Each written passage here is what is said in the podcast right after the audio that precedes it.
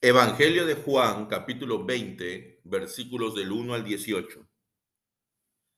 El primer día de la semana, muy temprano, cuando todavía estaba oscuro, María Magdalena fue al sepulcro y vio que la piedra del sepulcro había sido quitada. Entonces fue corriendo a ver a Simón Pedro y al otro discípulo al que Jesús amaba, y les dijo, se han llevado del sepulcro al Señor y no sabemos dónde lo han puesto. Pedro y el otro discípulo salieron y fueron al sepulcro. Corrían los dos juntos, aunque el otro discípulo corrió más deprisa que Pedro y llegó primero. Cuando se acercó para mirar, vio los lienzos puestos allí, pero no entró.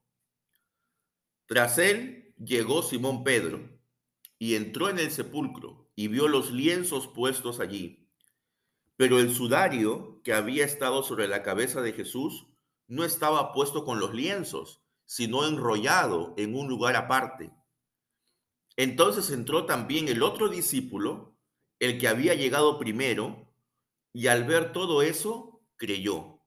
Y es que aún no habían entendido la escritura que dice que era necesario que él resucitara de los muertos, y los discípulos volvieron a sus casas. Pero María estaba afuera, llorando junto al sepulcro. Mientras lloraba, se inclinó para mirar adentro y vio a dos ángeles con vestiduras blancas que estaban sentados donde el cuerpo de Jesús había sido puesto. Uno estaba a la cabecera y el otro a los pies y le dijeron, Mujer, ¿por qué lloras? Les dijo, porque se han llevado a mi señor y no sé dónde lo han puesto. Tan pronto dijo esto, María se dio vuelta y vio a Jesús que estaba allí, pero no se dio cuenta de que era él. Jesús le dijo, Mujer, ¿por qué lloras? ¿A quién buscas? Ella, pensando que era el hombre que cultivaba el huerto, le dijo, Señor, si tú te lo has llevado, dime dónde lo has puesto y yo me lo llevaré. Jesús le dijo, María. Entonces ella se volvió y le dijo en hebreo, Raboni, que quiere decir maestro. Jesús le dijo, no me toques, porque aún no he subido a donde está mi Padre, pero ve a donde están mis hermanos y diles de mi parte que subo a mi Padre y Padre de ustedes, a mi Dios y Dios de ustedes. Entonces María Magdalena fue a dar las nuevas a los discípulos de que había visto al Señor y de que Él le había dicho estas cosas. Amén.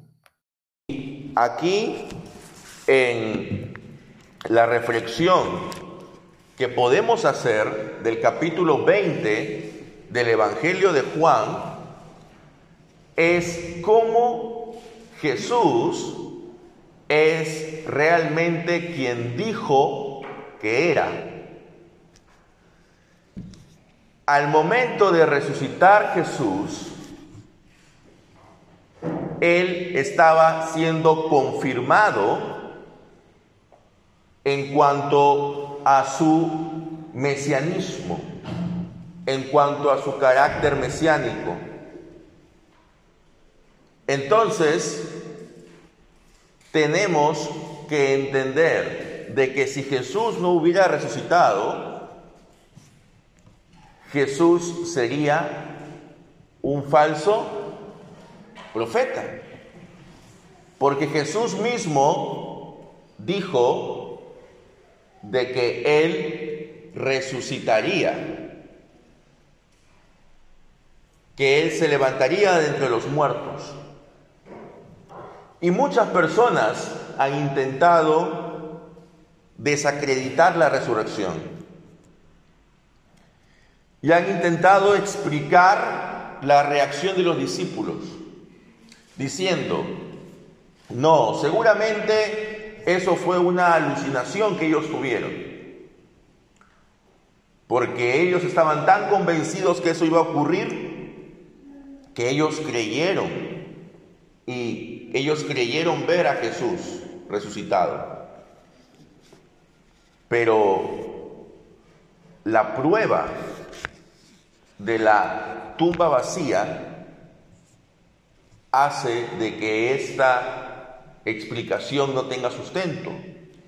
Además, el que Saulo de Tarso, un perseguidor de la iglesia, haya también visto al Señor resucitado y haya cambiado radicalmente su forma de ver a Jesús y a sus seguidores, es una muestra de que no puede ser una alucinación, porque ¿qué beneficios obtendría Saulo por haber hecho este radical cambio en la vida? Ninguno. Entonces, el decir que es una alucinación no tiene sentido.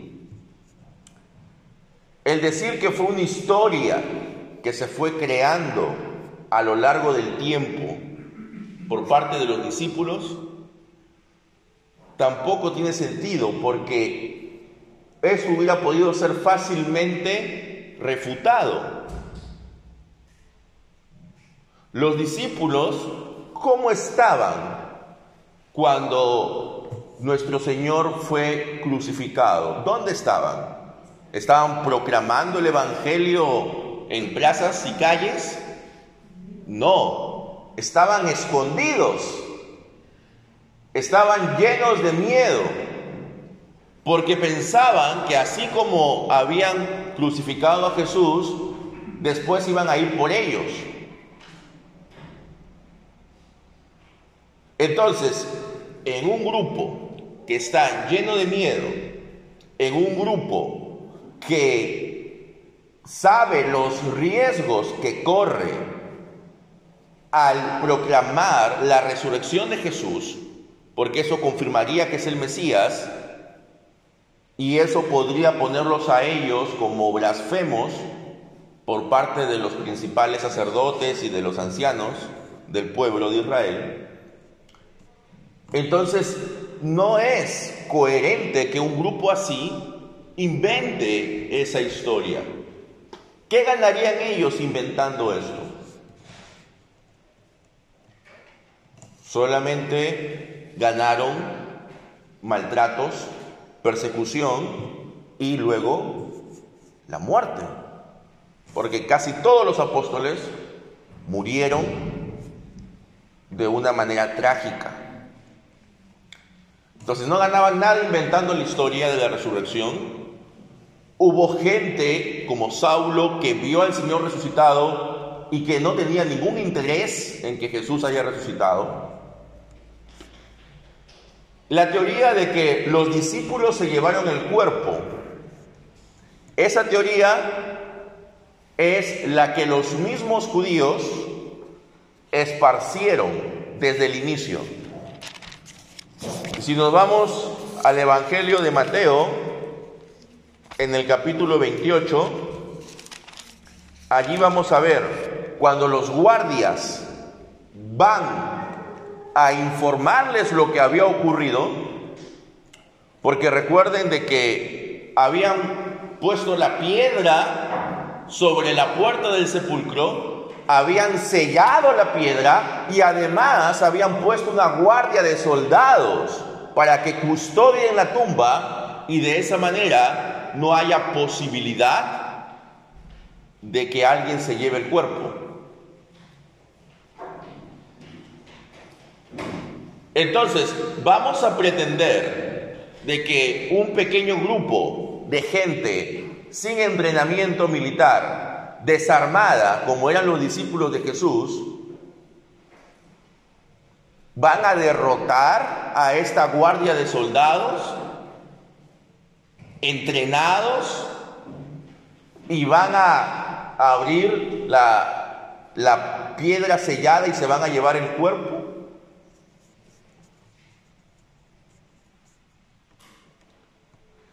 Cuando los guardias, ellos relataron lo que había acontecido,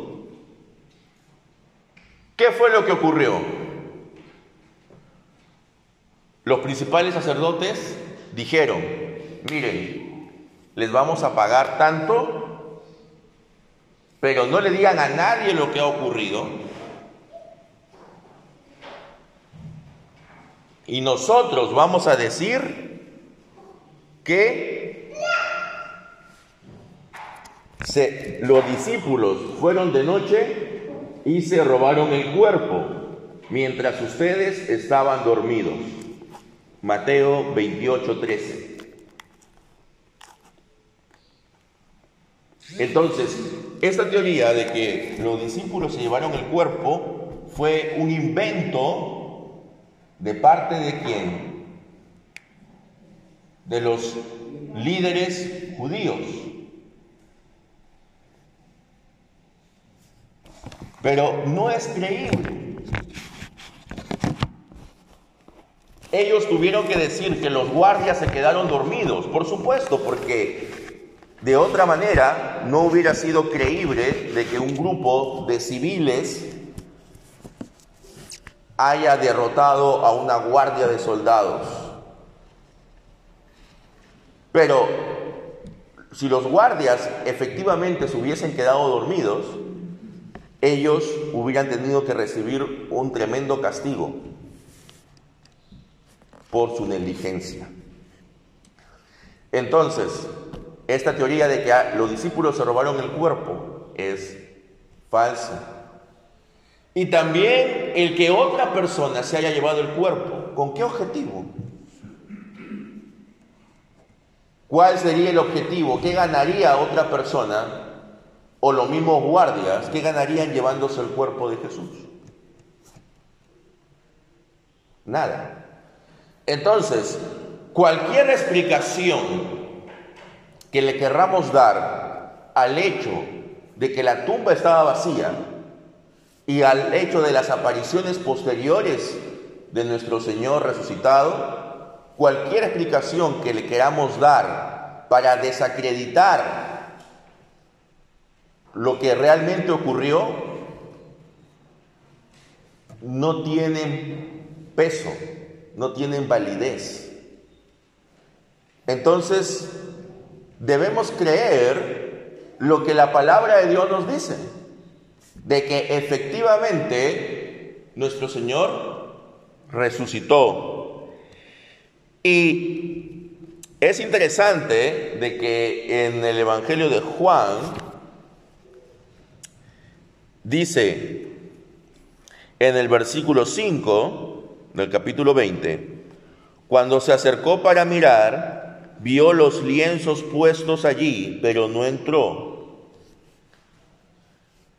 Los lienzos, la tela con la cual se había envuelto al cadáver de nuestro Señor, estaban allí puestos, como si nuestro Señor hubiera, eh, como si el cuerpo de nuestro Señor hubiese atravesado esa tela.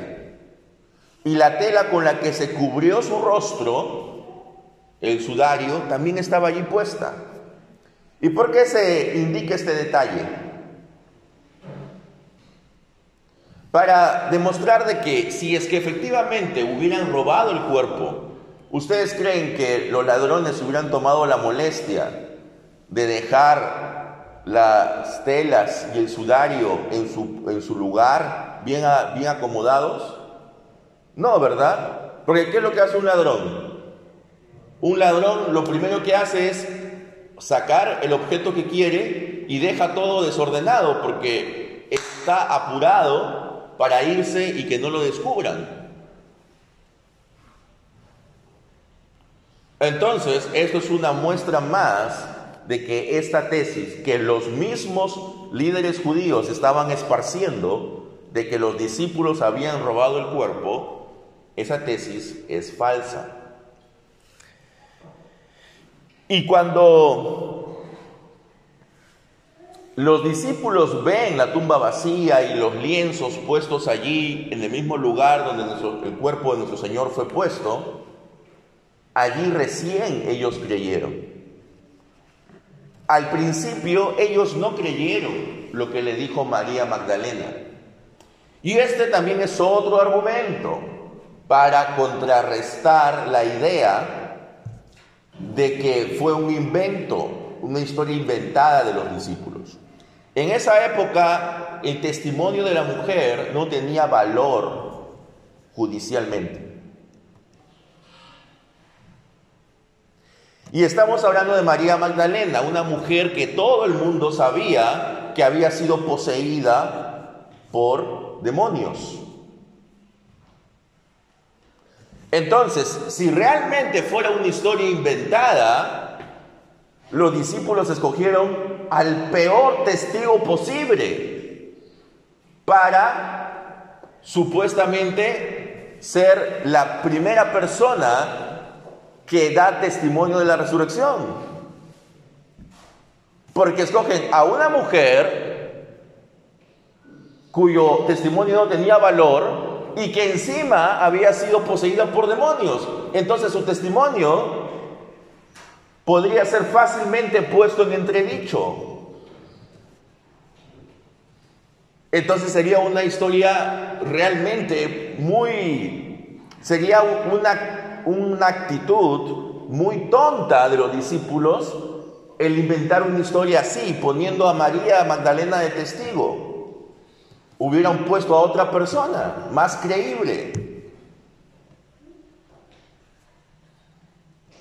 Por eso es de que decir de que la resurrección es una historia inventada por los seguidores de Jesús no tiene base, no es coherente. Pero Jesús decide aparecerse a María Magdalena, honra a esta mujer que siguió en el ministerio de Jesús y que fue fiel a Jesús hasta la muerte, en agradecimiento por lo que él había hecho por ella, liberándole de los demonios.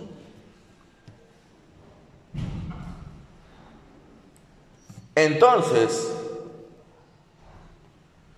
podemos decir con claridad de que la resurrección de Jesús es un hecho histórico, ocurrió realmente.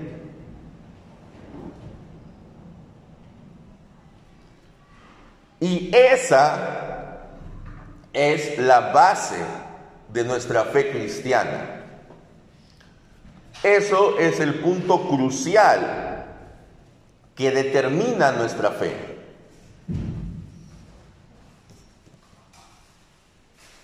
Por eso los discípulos no le creyeron a María.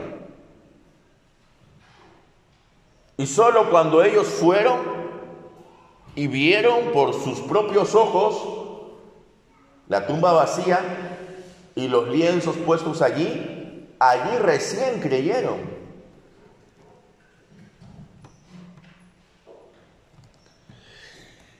Y aún no habían entendido las escrituras.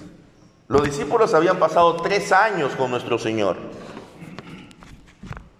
pero aún no las habían entendido, no entendían cuál era la razón. Sí, puede poner un poco más atrás entonces.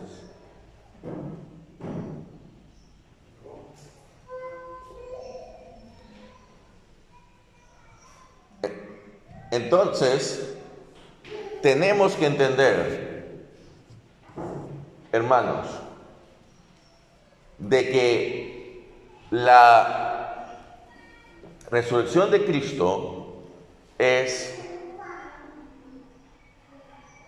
un hecho histórico crucial para nosotros. No es un invento, no fue una alucinación de los discípulos, no fue toda una trama orquestada por los discípulos robándose el cuerpo, fue algo real. Y una vez entendiendo que es algo real, ¿cuál debe ser nuestra posición al respecto? Si es algo real, entonces Jesús es el Señor.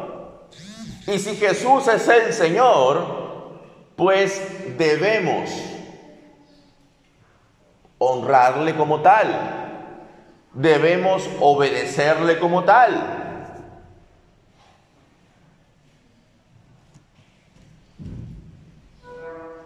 Si Jesús es el Señor, tenemos que someternos a Él.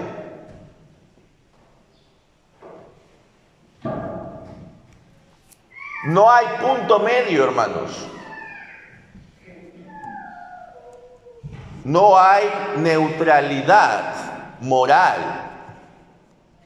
O estás con lo que dice Jesús en los evangelios, o estás en contra. O eres un hijo de Dios, o eres un hijo del diablo. No hay punto medio.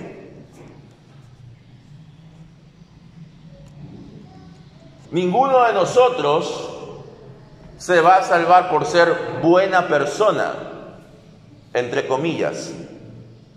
En primer lugar, porque no existen las buenas personas, sino que existen pecadores redimidos por la sangre preciosa de nuestro Señor Jesucristo.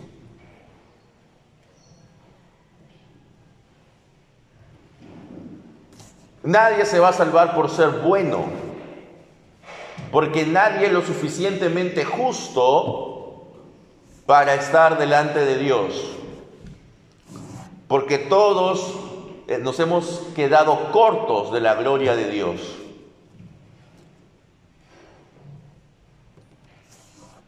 La única forma en que usted pueda alcanzar la seguridad de la redención de sus pecados es por medio del acto sacrificial de Cristo en la cruz.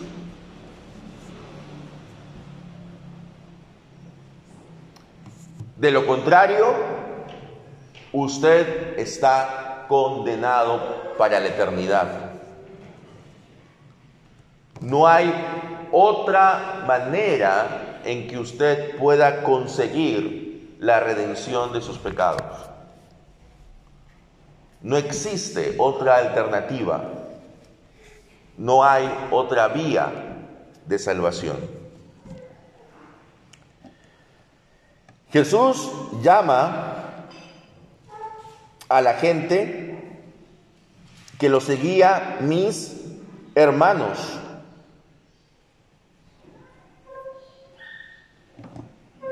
Jesús ha conseguido que nosotros seamos hijos de Dios por adopción. Él es el Hijo unigénito del Padre, pero nosotros somos hijos de Dios por adopción, por medio justamente de Él. Y esto es lo que nos hace que nos llame hermanos. Entonces María Magdalena fue y le comentó a los discípulos todo lo que él le había dicho. María Magdalena no se quedó callada. Y aunque hemos dicho ya de que no era una persona creíble para los estándares sociales de la época, aún así ella habló ella expresó todo lo que Jesús le había dicho. Y eso es también, hermanos, lo que nosotros debemos hacer. Debemos expresar lo que Jesús ha dicho. Y eso ya lo tenemos registrado en los evangelios. Tenemos, si realmente creemos que Él ha resucitado y que Él es el Señor, tenemos que compartir esta verdad, esta buena noticia con otros. No podemos quedarnos callados. Tenemos que compartir la buena noticia. Y tenemos que entender de que Jesús nos abre las puertas de la gloria. Jesús es quien nos da el acceso al Padre.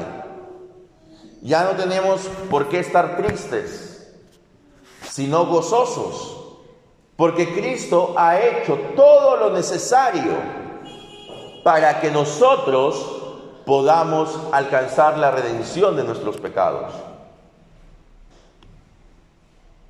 Lo único que nosotros tenemos que hacer es reconocerle como nuestro Señor y como el Salvador. Y una vez que hayamos reconocido a Cristo como nuestro Señor y Salvador, entonces vivir conforme a sus enseñanzas.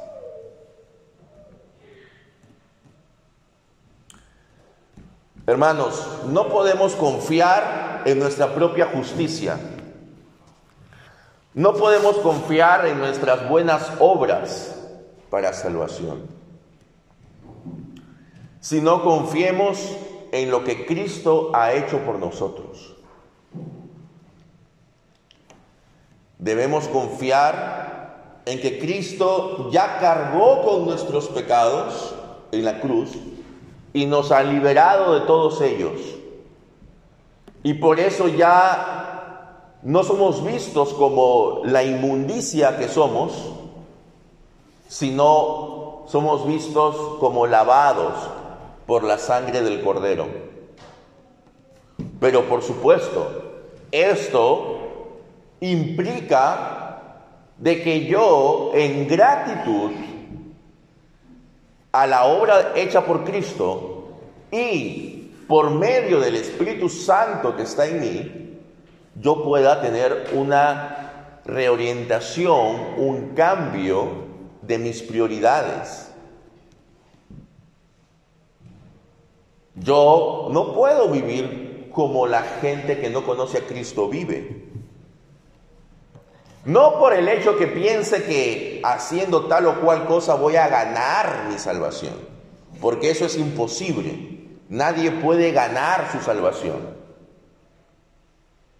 Sino porque al comportarme como un cristiano, estoy afirmando, estoy demostrando que realmente he puesto mi confianza y fe en Cristo. Hermanos, que podamos todos juntos declarar al mundo de que en ningún otro hay salvación sino solo en Jesús de Nazaret. Que mientras el mundo está obsesionado con la fama, con el poder, con el dinero, con las diversiones, Jesús ofrece la única vía de salvación que trasciende todas estas cosas y que perdurará por siempre. Como María Magdalena no se quedó callada y le habló a los discípulos todo lo que Jesús le había dicho, así también nosotros tenemos que hablar a otros y gozarnos en que lo que dijo, todo lo que dijo Jesús fue verdad. ¿Y cómo sabemos que fue verdad? Porque Él resucitó. No seguimos a un loco, no seguimos a un mentiroso, no seguimos a un falso profeta, seguimos al Hijo de Dios. Que Dios, amados hermanos, les bendiga. Amén.